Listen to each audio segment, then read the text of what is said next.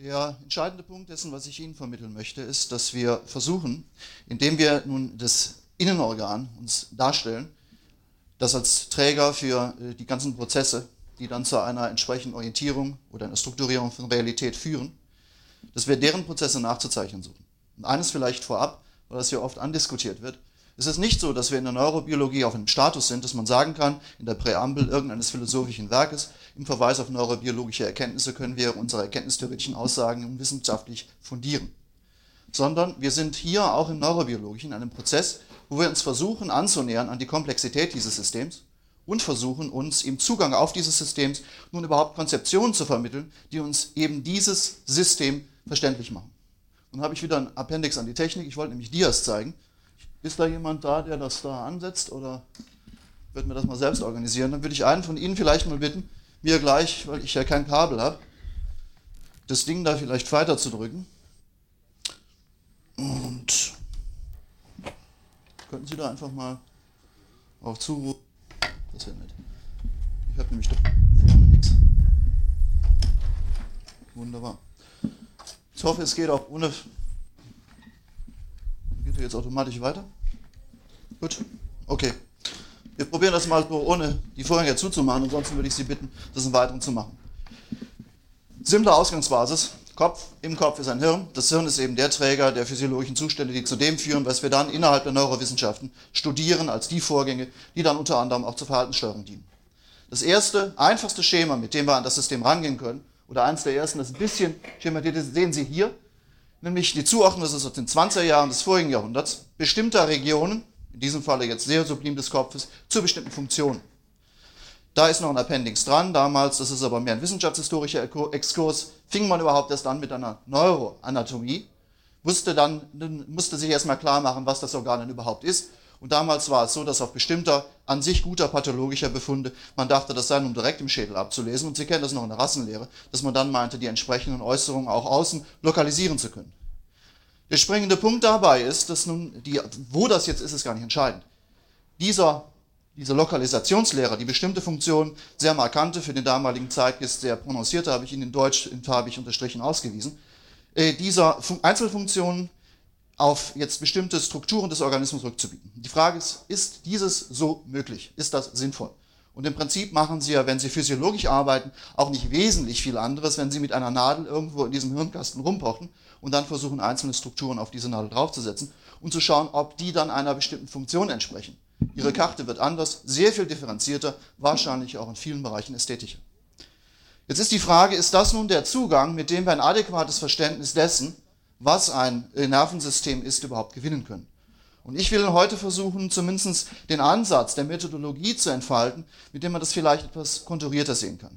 Sie haben ja eben schon gehört, dass der Mensch sehr kompliziert ist, dass man aufs Kaninchen geht. Ich gehe noch weiter runter, ich gehe auf Insekten.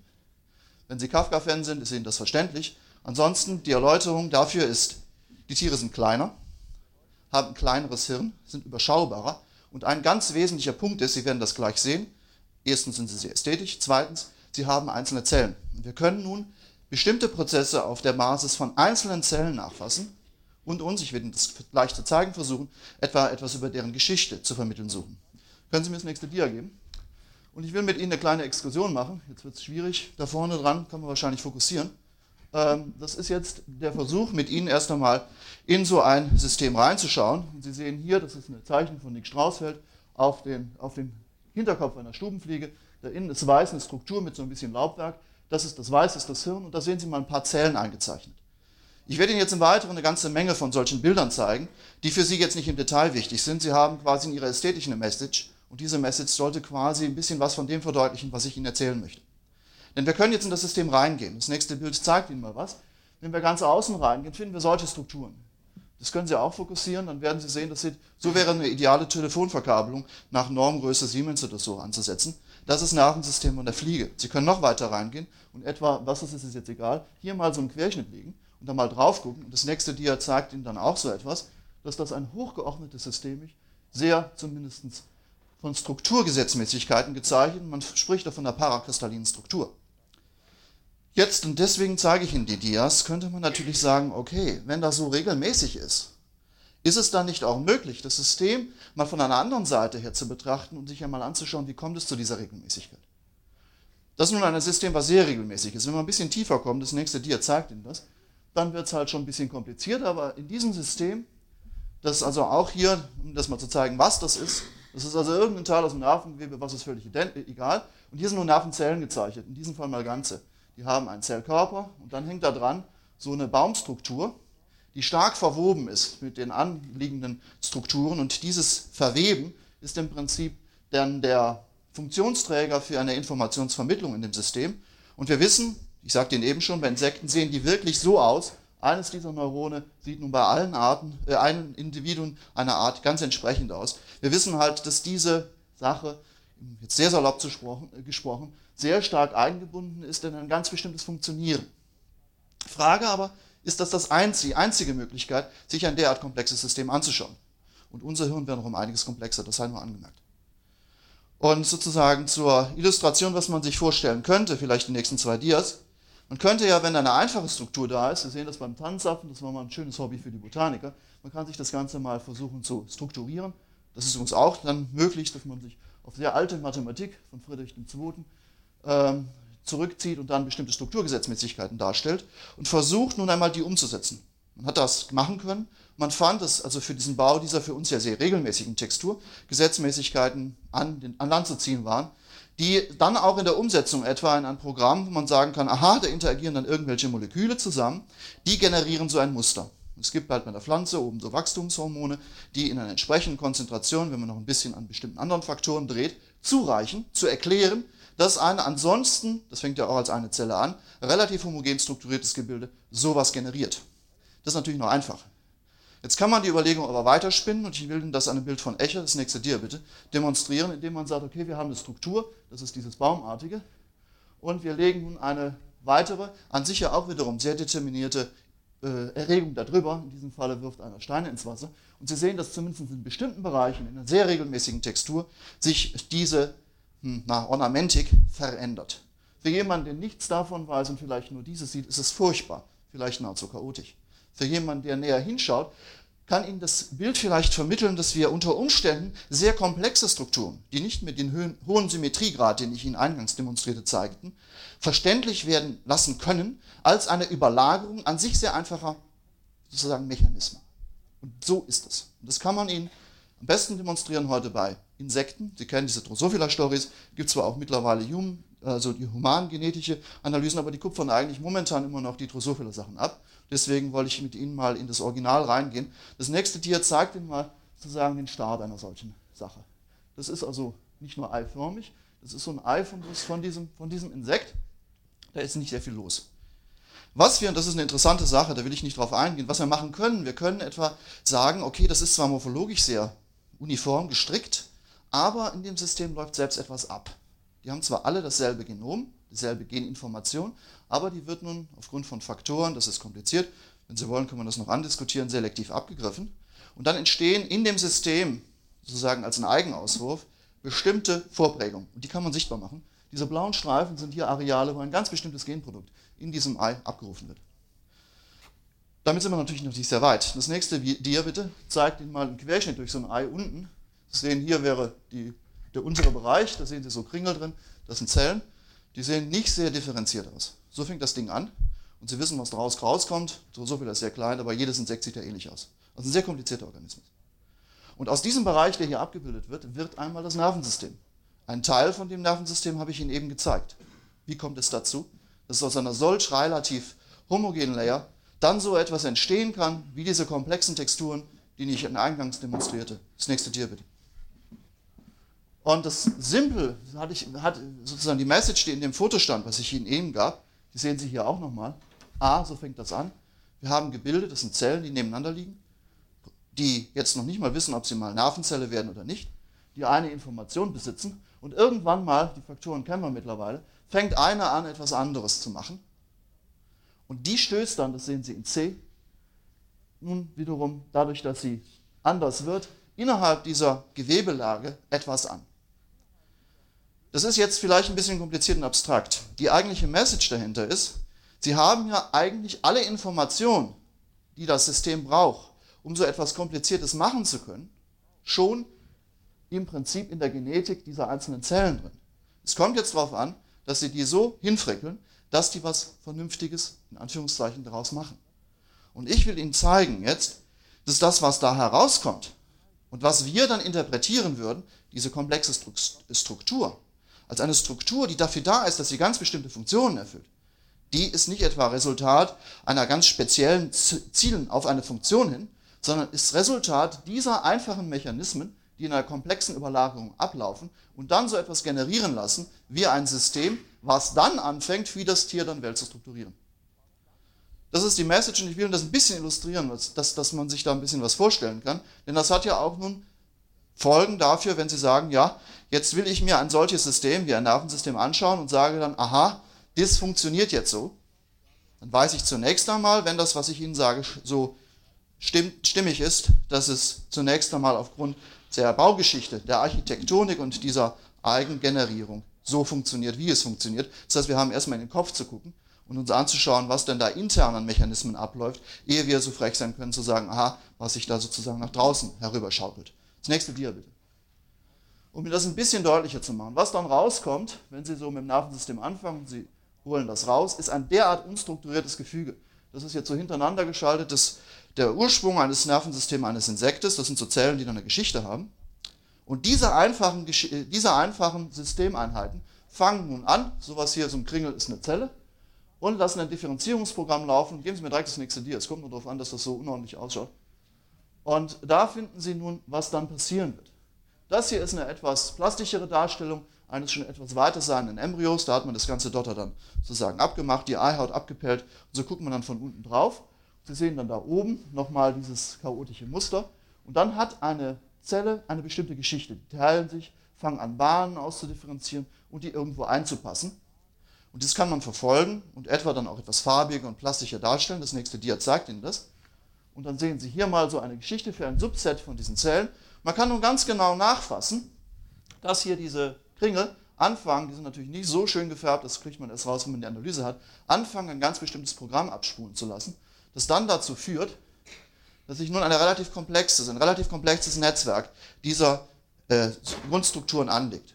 Und der entscheidende Punkt dabei ist, dass das nun nicht etwa aufhört auf einem Stadium, wo man dann vielleicht eine Grundverkabelung hat, sondern dass das sehr, sehr weit geht. Das nächste Tier bitte. Sie haben dann etwa eine Komplizierung, dadurch, dass sich sehr, sehr viele dieser Zellen überlagern. Was ich Ihnen auch sagen sollte, wir kennen zumindest einige der Mechanismen, die dazu äh, das dazu kommen lassen, dass diese Zellen sich miteinander verschränken und dann diese Art von Texturen aufbauen. Und diese Mechanismen sind Mechanismen, die quasi von der Entwicklung als Entwicklungsmechanismen an das System herangetragen werden, ganz, also sehr, sehr viel früher, als sich überhaupt eine Funktionalität des Systems ausprägt und teilweise, das werden Sie gleich noch sehen, auch völlig unabhängig von einer möglichen Funktionalität dieses Systems. Das ist dann sozusagen die Geschichte und das führt dann letztlich, das nächste Dia bitte, zu äh, derart komplexen Strukturen, die Sie jetzt vielleicht erahnen können. Da Sie aber eben die Zeichnung hatten, mag das zureichen. Sie sehen hier in Ahnungsweise in etwas vergilbten Barock einer äh, Architektur, die einen Komplexionsgrad ausgreift, wie so ein Laubbaum im Winter. Das sind die Strukturen, diese Nervenzellen, die man dann früher bei den Insekten immer genommen hat, hat reingepikst und hat gesagt, die Dinger funktionieren jetzt in einer ganz bestimmten Art und Weise. Und sie sehen deswegen so normiert aus, weil sie eine bestimmte Funktion haben. Dieses sieht etwas anders aus, wenn wir da näher hineinschauen, denn was wir äh, herausbekommen, wenn wir uns an diese Zellen näher heran, äh, herantasten, ist, dass selbst diese komplexe Struktur, das heißt der Träger aller Funktionen, die in diesem System ablaufen, dass der abhängig ist von der, Fun von der Geschichte, von der Entwicklungsgeschichte und den internen Mechanismen, die in dem System ablaufen. Und das kann man relativ einfach sehen. Das nächste Dia bitte. Wenn wir uns nämlich mal einen Vergleich anschauen und uns mal Tiere anschauen, die in diesem Reich davor liegen, das ist eine ganze Menge. Sie kennen ja, was da so rumkreucht und fleucht, man weiß meistens nicht, was es ist. Aber das sind, das sind relativ alte Organismen. Beispielsweise haben Sie da oben so eine Heuschrecke und das ist ein Käfer. Und zwischen diesen beiden Tieren liegen so locker 300 Millionen Jahre. Die funktionieren auch völlig anders. Sie können dann noch weiter runtergehen, dann haben Sie etwa hier, das ist so ein Krebs, der gehört also mit zu der Gruppe. Das sind Spinnen, die sind ganz woanders. Und sie haben also auch Insekten, die überhaupt keine Flügel haben. Davor gibt es dann auch noch Viecher, die nie fliegen können. Und wir können uns jetzt nun mal anschauen, so eine Zelle, wie Sie sie eben so schemenhaft äh, darstellten, die ist eigentlich, wenn man sie physiologisch untersucht, eine Zelle, die ganz, ganz spezifisch sein sollte für bestimmtes Flugverhalten. Man könnte sich anschauen, wenn die nur eine haben, die sieht immer so aus, dass sie deswegen so ausschaut, weil sie dieses komplexe Verhalten ansteuern muss. Die Frage, ist das richtig? Das nächste Dia zeigt Ihnen da mal was zu. Wir können etwa die Neuronen, also das sind diese Nervenzellen, Entschuldigung, die also für den Käfer so Flugverhalten ansteuern, die können wir uns mal darstellen und können versuchen, einmal die näher in Bezug zu setzen und zu schauen, gibt es etwa ähnliche Zellen auch bei so einer Heuschrecke. Denn wenn es stimmt, dass es eine Art Grundprogramm gibt, die so ein Insekt hat, dann müssten wir sowas finden. Sie sehen das hier mal im Schema. Wenn Sie das mal vergleichen, das ist zwar schematisch, das Ganze sieht doch relativ ähnlich aus. Sie finden in der Tat, wenn Sie ein bisschen näher hineingehen, ich zeige Ihnen gleich mal bis zu welchem Grad von Komplexität, ganz, ganz analoge Strukturen, die aber ganz unterschiedliche Funktionen generieren. das ist das Entscheidende. Und Sie können, um das mal ein bisschen zu illustrieren, noch weiter runtergehen. Schließlich haben die wenigstens beide Flügel. Das nächste Dia bitte. Das zeigt Ihnen das Ganze mal, die lateinischen Namen vergessen Sie mal. Hier für ein Tier, was überhaupt nie Flügel entwickelt hat, hier wiederum für ein Tier, das noch, noch älter ist. Und das wäre im Vergleich das Insekt. Dazwischen haben wir locker so 600, na, 500 bis 600 Millionen Jahre, da wird es dann noch älter.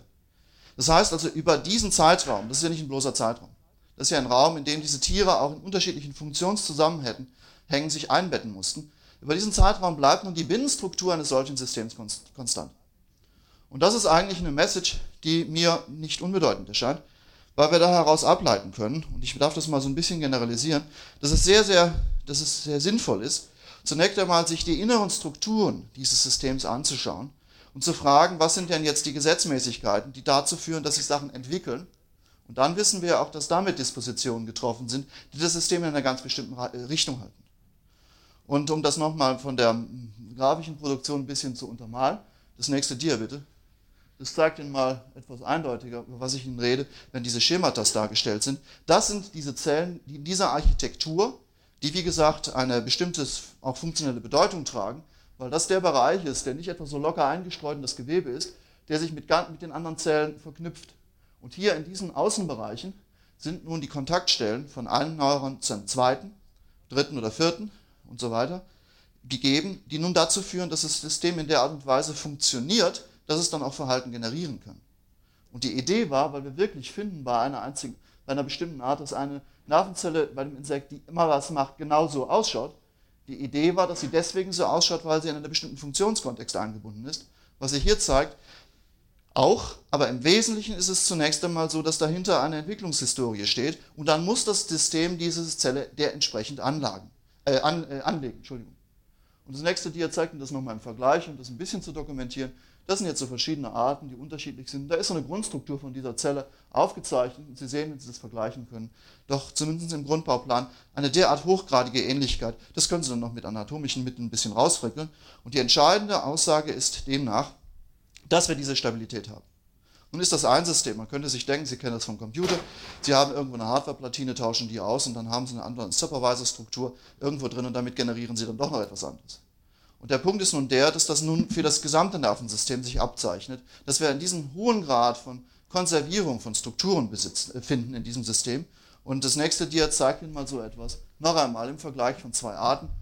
Äh, die interessant, interessant ist nur, dass sich die Textur mal verdeutlichen. Sie sehen hier so eine Art Handstruktur, die finden Sie oben wieder, ohne in Details, die Details zu gehen. Das ist etwa eine Zelle, wir können diese Zellen dadurch darstellen, dass wir halt die Anatomie machen. Wir haben dann bestimmte Verfahren, deren Chemie rauszukriegen. Wir wissen, dass es dieselben Zellen sind. Und die, die ich Ihnen gerade demonstrierte, hier, die, die liegen in einem Bereich drin, der eigentlich das höchst geordnete Zentrum der Verhaltenssteuerung dieser Insekten ist. Nun sind wir natürlich ganz weit weg von irgendwas human mit diesen Viechern.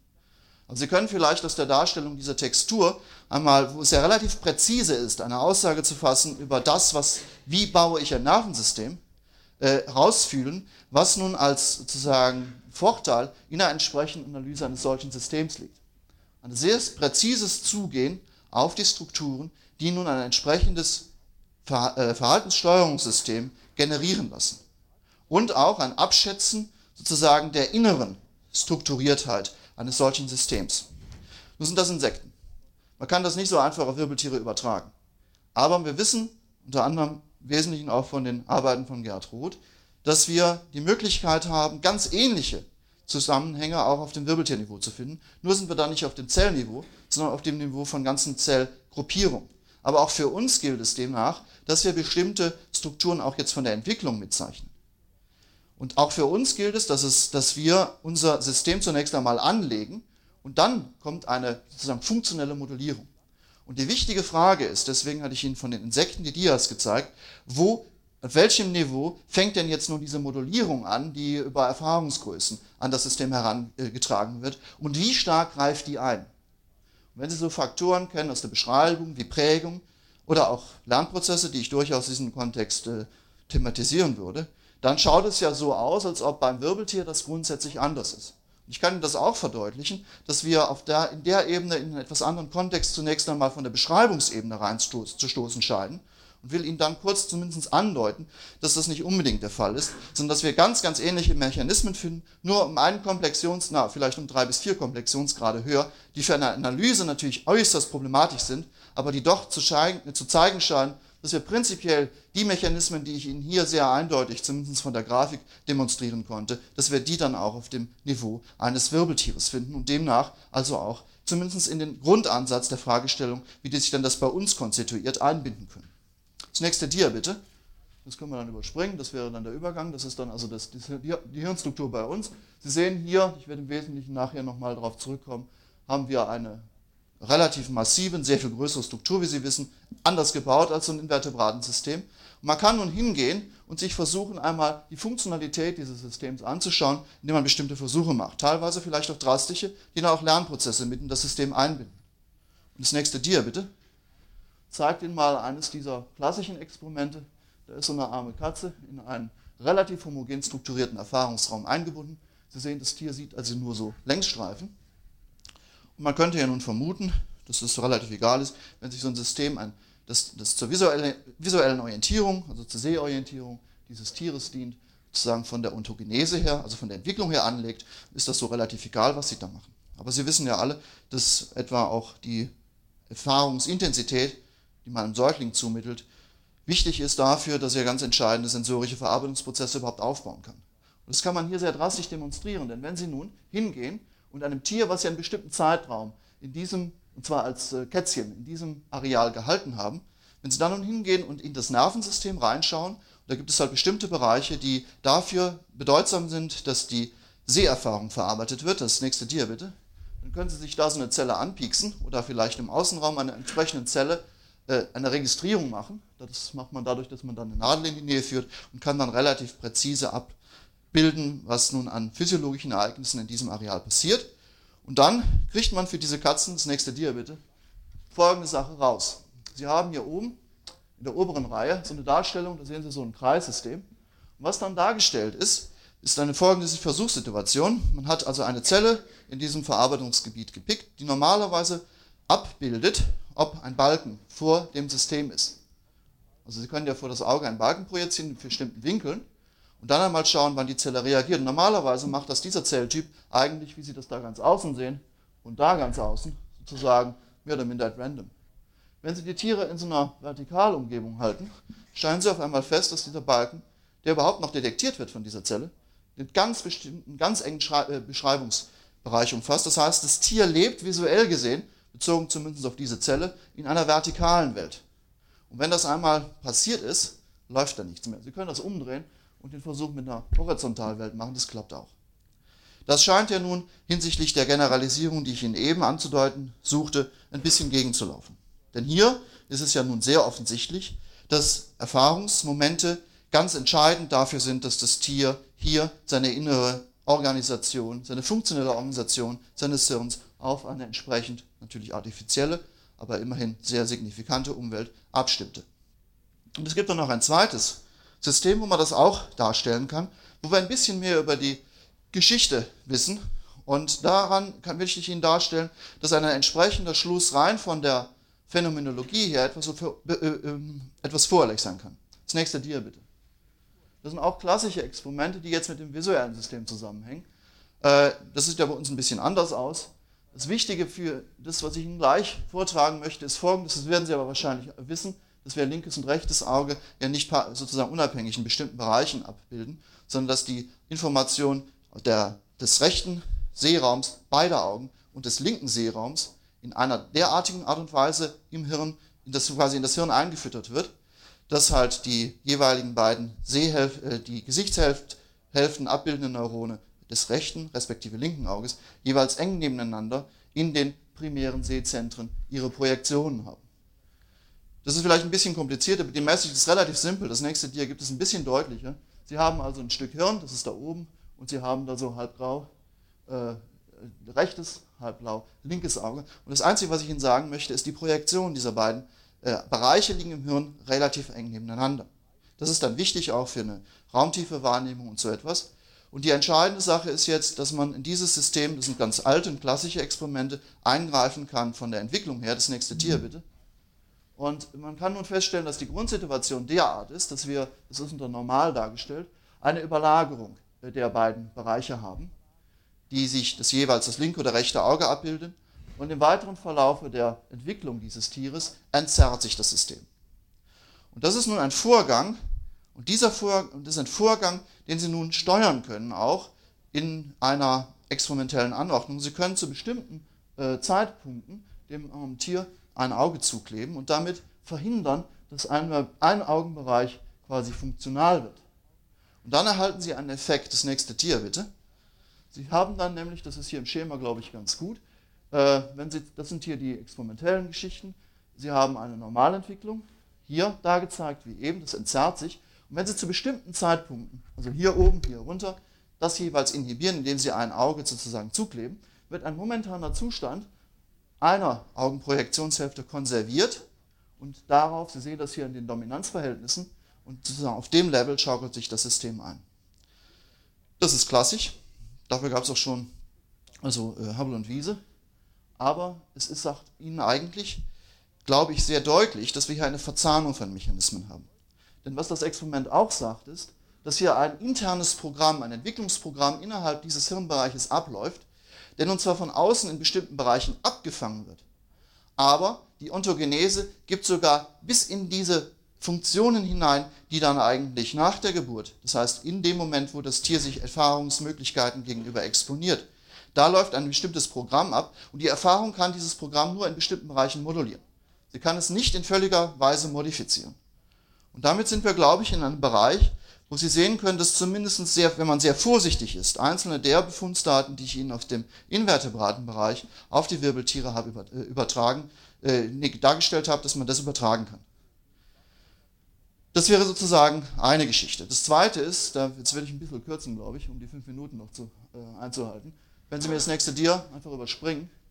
Wenn wir, wissen, wir wissen ja, dass von den, von den ähm, hirnphysiologischen äh, befunden, dass wir eine relativ komplexe Antwortcharakteristika innerhalb des Hirnes finden. Die momentan verfügbaren nicht-invasiven Techniken zeigen, dass schon bei einfachen Aufgaben wir eine relativ umfassende Aktivierung von Cortex-Arealen finden und demnach auch von dieser Seite sich her eine einfache Zuordnung bestimmter Funktionen zu bestimmten Bereichen verbietet. Was wäre jetzt das Interessante daran in einer entwicklungsbiologischen Perspektive? Und das ist nur ein Aspekt, den ich Ihnen andeuten möchte. Das ist sozusagen ein Schnitt frontal durch das Hirn. Sie haben hier die Hirnrinde und Sie sehen da schemenartig auftauchen, ich hoffe für Sie noch einigermaßen äh, analysierbar, solche Strukturen, die einen neuronalen Typ, der für die Grundverschaltung im Hirn ganz wichtig ist, darstellen. Und was Sie sehen können, ist, dass diese neuronalen Zellen nicht nur im engeren Bereich sich verschalten, sondern sehr weitgehende, sehr weiträumige Verschaltung über bestimmte Cortex-Areale sozusagen aufbauen. Das Wichtige ist, das wissen wir von der Neuroanatomie her, dass diese Verschaltung im Prinzip von jeder Zelle in einer bestimmten uniformen Charakteristik angelegt werden, auch in der Ontogenese. Und das sind dann die Bahnen, in denen Information läuft. Wenn Sie sowas bedenken, wird Ihnen die, äh, die, werden Ihnen die Ergebnisse dieser nicht-invasiven Techniken auch direkt plausibel sein. Wenn Sie irgendwo was aktivieren, kriegen Sie natürlich eine Fülle von Koaktivierungsfunktionen. Das bedeutet nun, bezogen auf die sehr einfachen Dias, die ich Ihnen eingangs zeigte, dass wir, wenn wir mit dem Cortex arbeiten, hier eine ganz umfassend komplexe Textur finden, die, was die Funktionalität anbelangt, nun eine Erregung natürlich in diesen vorgegebenen Bahnen ziemlich hin und her schaukeln kann. Pathologische Phänomene wie Epilepsie sind Ihnen ja bekannt. Und ein entscheidender Punkt ist, dass sich diese Grundverschaltungsmuster in der Ontogenese anlagern, bevor das System funktional wird. Und damit und vielleicht auch in der Nachst im Nachsteuern dieser Prozesse gewinnen wir unter Umständen einen Vorgang, äh, Entschuldigung, einen Zugang dazu, einmal die innere Strukturiertheit dieses Systems näher anzuschauen. In Summary, wenn Sie das nächste Dia überspringen können, wenn wir uns die Hirnarchitektur vornehmen in einer Art und Weise, wie die, die, die sie hier durch die Ente dargestellt ist, ist es nicht etwa die umfassende externe Struktur Umwelt, die auf das System in direkter Weise so wirkt, dass sie zum Schluss eine funktionsfähige Konstruktion vorliegen haben. Wenn auch, das habe ich hier ausgeklammert, wir natürlich viele Sachen übersetzen können im Zugriff und Rückgriff auf evolutionäre Betrachtungen, die allerdings nicht so eng an Funktionen gekoppelt sind. Das wäre ein Punkt für die Diskussion. Also das ist nicht der Fall. Wir haben eher eine Situation, die das nächste Dia mal darstellt, dass wir also halt ein interaktives System haben, was aufgrund den vorgegebenen Bauplanen handlungsrestringierend ist und sich demzufolge auch teilweise aufgrund der ontogenetisch gewachsenen Konstruktion dann in seinen Handlungsmöglichkeiten einschränkt. Vielen Dank.